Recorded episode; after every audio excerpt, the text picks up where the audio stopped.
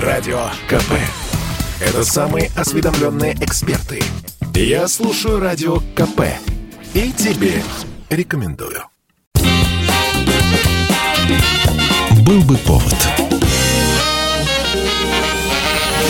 Здравствуйте, я Михаил Антонов, и эта программа «Был бы повод». 14 августа на календаре. И рассказ о событиях, которые происходили в этот день, но в разные годы, ждет вас в сегодняшней передаче. 1914 год, 14 августа. Первая мировая война только началась, а уже вручен первый Георгиевский крест. Его обладателем становится 21-летний донской казак из хутора Нижний Калмыкос Козьма Крючков. Пограничный разъезд из четырех человек нарвался на немецкий отряд, который насчитывал почти 30 солдат. Стрелять и перезаряжать ружья было некогда, поэтому сошлись в рукопашной.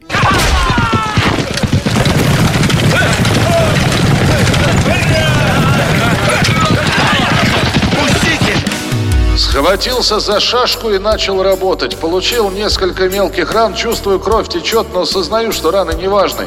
За каждую рану отвечаю смертельным ударом, от которого немец ложится пластом навеки. Товарищи мои получили легкие раны. Я тоже получил 16 ран, но все пустых. Так, уколы в спину, в шею, в руки. Лошадка моя тоже получила 11 ран. Однако я на ней проехал потом назад 6 верст.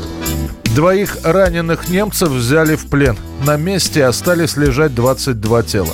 Половину из них уложил Крючков, но ему же больше всех досталось. Отправленный в лазарет, Козьма уже через три дня сообщал родным, что возвращается в часть. В лазарете героя навестил командующий первой армией генерал от кавалерии Павел фон Рененкамп, который наградил Козьму Георгиевским крестом четвертой степени, а его товарищей Георгиевской медалью четвертой степени. Кстати, после этого случая, о котором писали во всех газетах, немцы перестали брать в плен казаков и убивали их на месте.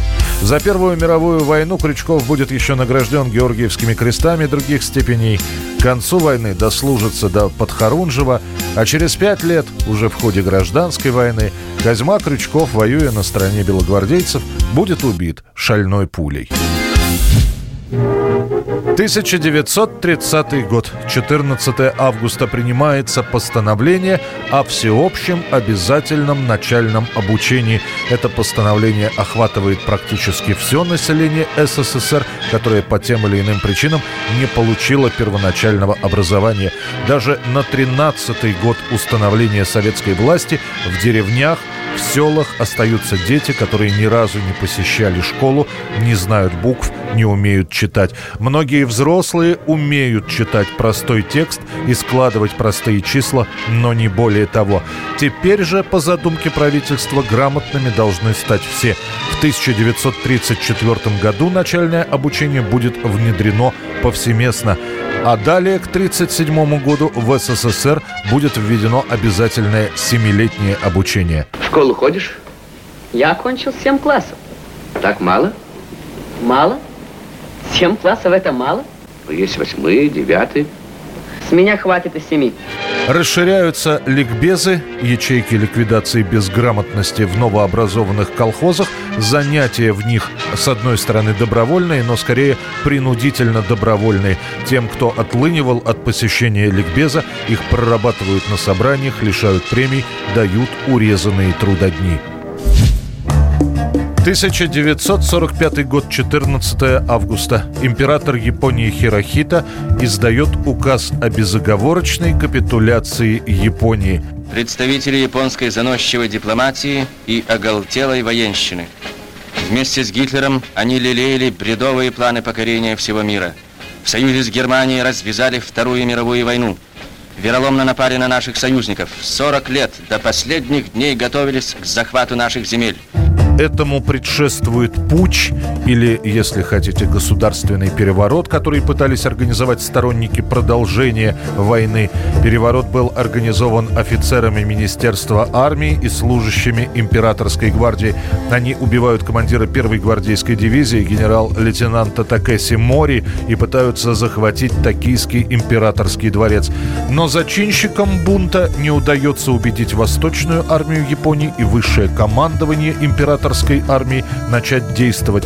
Поспешно организованный путь очень быстро ликвидирован, его зачинщиков не судят, просто предоставляют им возможность по самурайскому обычаю уйти из жизни самим. К утру путь полностью подавлен.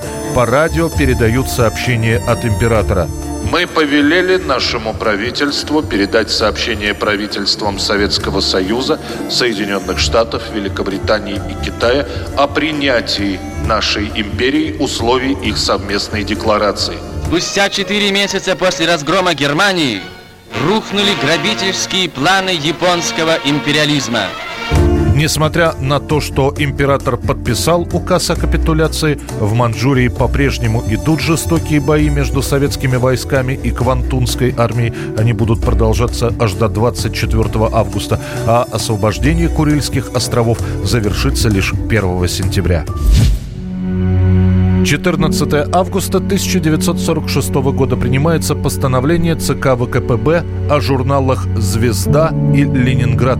Во вступительной части документа говорится о неудовлетворительной деятельности журналов, указывается о недопустимости предоставления страниц таким пошлякам и подонкам литературы, как Зощенко, автору омерзительной вещи под названием «Перед восходом солнца» и поэтессе Ахматовой, являющейся типичной представительницей чуждой нашему народу пустой безыдейной поэзии.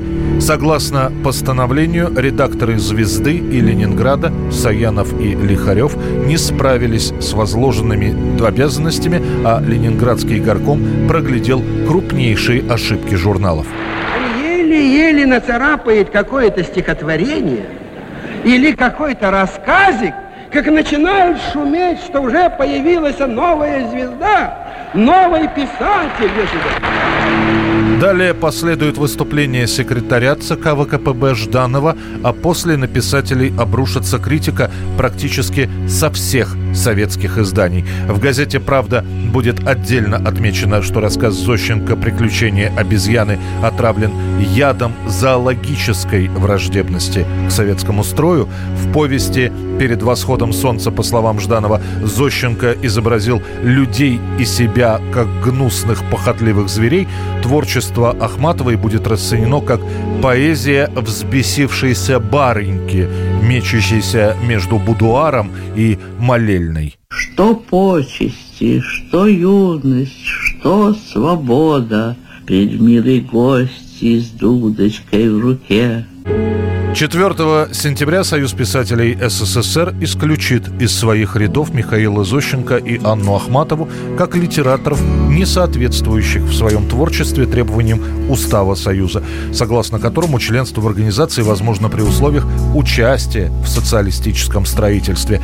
Книги и журналы с произведениями этих писателей изымаются из печати, уничтожают даже диафильм «Галоши и мороженое», который был сделан по сценарию Зощенко. Также Ахматова и Зощенко лишены хлебных карточек. Год 1992. Борис Ельцин подписывает указ, который дает старт чековой приватизации в России. На гражданина Российской Федерации после приватизации пришлось по 10 тысяч тогдашних рублей. Однако вместо денег каждому вручили красивую хрустящую бумажку на эту сумму. Приватизационный чек, названный на польский манер ваучером. Не бесплатно вручали, кстати говоря. За ваучер пришлось платить 25 рублей.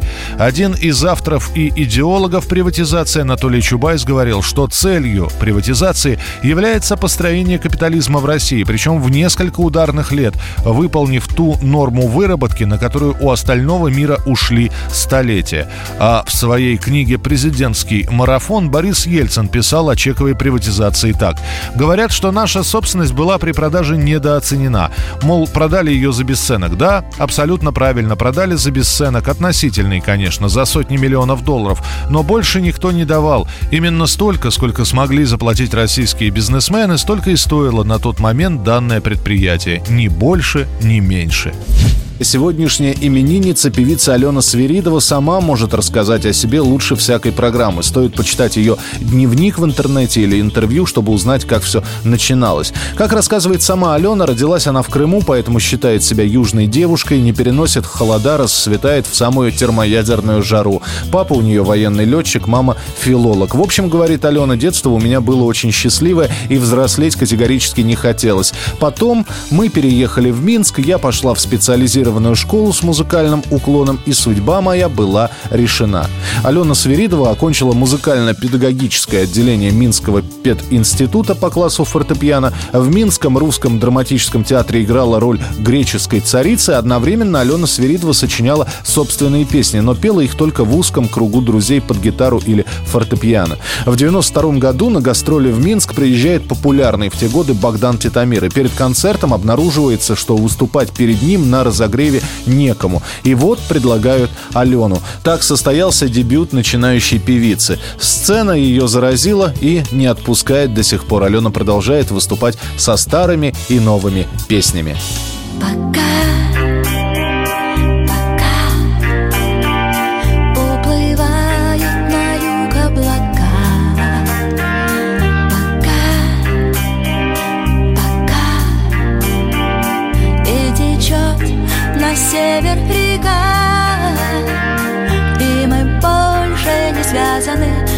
простить не обязаны. На -на -на -на. Вот и все, шутки в сторону нам с тобой. Было здорово, только жаль мне, что поровну не разделишь любовь. Ничего не получится ни к чему Было мучиться. И теперь дело случая, что мы свидимся вновь.